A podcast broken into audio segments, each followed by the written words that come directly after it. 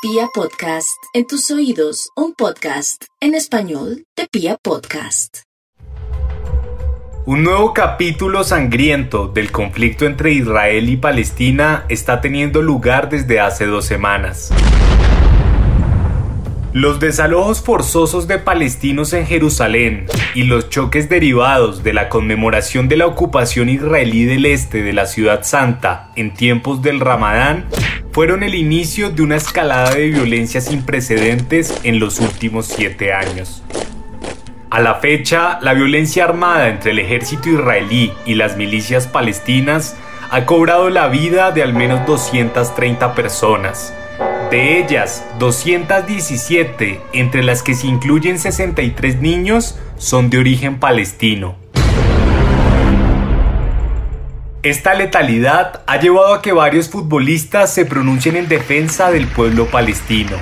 En un primer momento, estrellas de países árabes como Mohamed Salah, Riyad Mahrez y Ashraf Hakimi hicieron lo propio en redes sociales.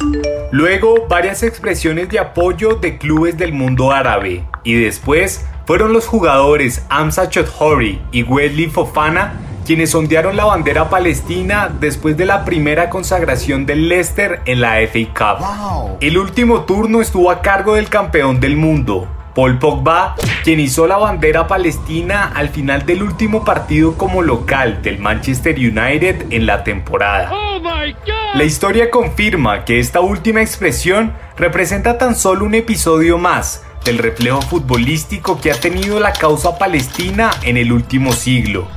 Por eso, en el episodio de hoy, recapitulamos esos momentos en los que el balón ha retratado la lucha del pueblo, que lamentablemente en este momento vuelve a ser noticia mundial debido a la tragedia del conflicto con Israel.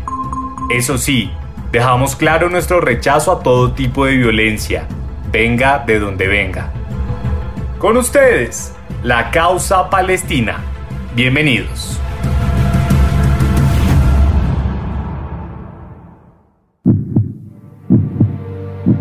El planeta gira y la pelota también. Detrás del balón, porque el fútbol es el espejo del mundo. Podría sorprender que la primera historia de este episodio no esté ubicada en Palestina, sino en Chile. Pero el país suramericano es reconocido globalmente por ser uno de los territorios fuera de la región árabe con mayor presencia de la diáspora palestina. Chile acoge más palestinos que Egipto, Líbano o cualquier otro país árabe. Tiene unos 500.000 palestinos que desde la distancia siguen soñando con una Palestina soberana y libre de ocupación. El desarrollo de la Primera Guerra Mundial conllevó a que miles de palestinos de tradición cristiana arribaran en Chile. De ahí que hace 101 años se fundara el Club Deportivo Palestino, un equipo de fútbol que nació como un medio de integración y hoy disputa la máxima categoría del fútbol austral. Si bien en un comienzo alineó su marca deportiva a la identificación palestina, el equipo profundizó su dimensión política en los últimos años. 2014 mm, comenzó con una innovación en su camiseta. El número uno, tan frecuente en las dorsales futboleras, fue reemplazado por la silueta del mapa de Palestina previo al nacimiento del Estado de Israel en 1948 según cuenta el periodista Nicolás Vidal, la reacción diplomática de Israel llevó a que el croquis fuese retirado por las autoridades del fútbol chileno. Curiosamente, el motivo que argumentó la ANFP fue que el gráfico excedía el tamaño permitido para los números en los uniformes. A finales de 2014, cuando el bombardeo en la franja de Gaza devastaba la zona, el club palestino se clasificó a la Copa Libertadores después de 35 años. Y el presidente del Estado palestino, Mahmoud Abbas, reconoció al equipo chileno como la segunda selección nacional. No por nada, el mandatario fue recibido en 2018 dentro del estadio La Cisterna, donde Palestino ejerce su localía, con una camiseta de homenaje en la que el número 11 era de nuevo una representación del mapa original de Palestina.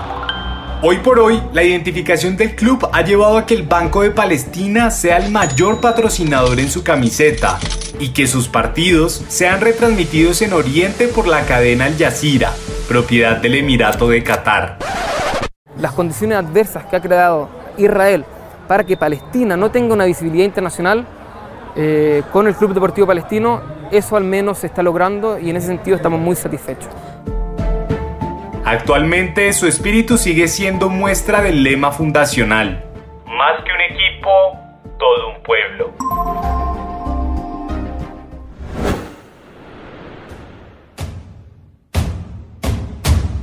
Como hemos visto en reiteradas ocasiones, el fútbol no se salva del absurdo de la guerra.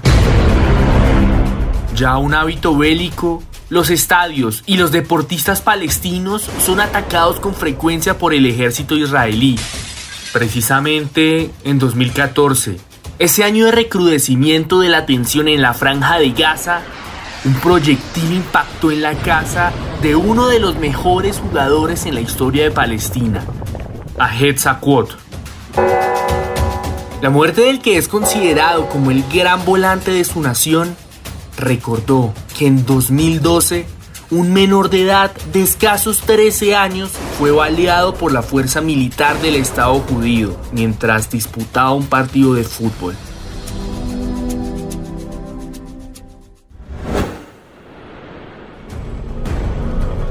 A pesar de tener una liga de fútbol profesional desde 1977, Palestina no ha podido completar más de 10 temporadas en su torneo de clubes.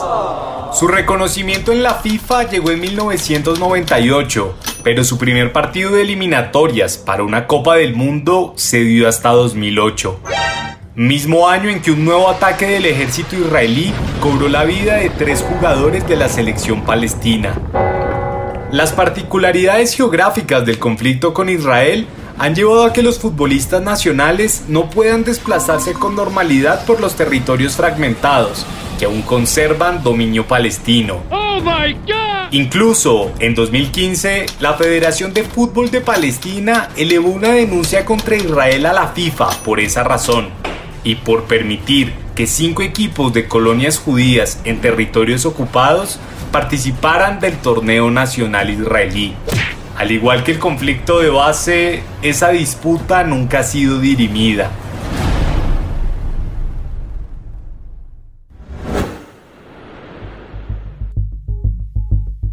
En tiempos en que sobresalen los gestos de apoyo al pueblo palestino, no se puede dejar en el olvido el legado de Frederic Canuté, quizás el mejor futbolista en la historia de Malí. El delantero icónico del Sevilla, en la primera década del nuevo milenio, destacó siempre por su manifestación política. Imborrable resulta su celebración del gol de la victoria contra el Deportivo de La Coruña en la Copa del Rey de 2009. Después de marcar, el delantero levantó su casaca y mostró una camiseta negra en la que se leía la consigna Palestina en varios idiomas. Sancionado económicamente, Canute nunca dejó de expresar su sentir. Hoy en día, ya en el retiro, sus palabras en Twitter vuelven a poner de relieve la compleja situación que viven los palestinos en Israel. El apartheid continúa y los palestinos están siendo expulsados de sus hogares, mientras que la mayoría de los líderes son cómplices de su silencio.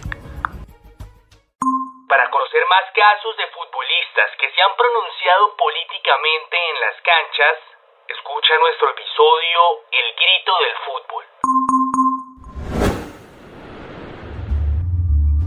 No podemos terminar este capítulo sin hacer siquiera una mención a la violencia que también han sufrido los deportistas israelíes producto de la crispación del conflicto con el Estado palestino.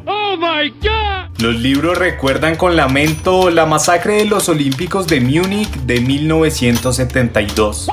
Allí, la organización terrorista palestina Septiembre Negro secuestró y asesinó a 11 miembros de la delegación olímpica del Estado judío. Costumbre histórica, los Juegos continuaron después como si nada hubiese pasado. Por su complejidad, dinámica, intereses extranjeros y falta de consenso en puntos mínimos, la solución del conflicto entre Palestina e Israel se ve todavía muy lejana. Entre tanto, el deporte rey seguirá siendo un escenario más de disputa, pues a pesar de su simbolismo, la pelota todavía no detiene las balas. Los invitamos entonces a que nos sigan y nos cuenten en arroba balón detrás en Instagram y arroba balón al piso detrás en Twitter cómo creen que el fútbol podría ayudar en la resolución del conflicto entre Israel y Palestina. En ocho días, un nuevo capítulo de Detrás del Balón. El trasfondo del fútbol en un solo podcast.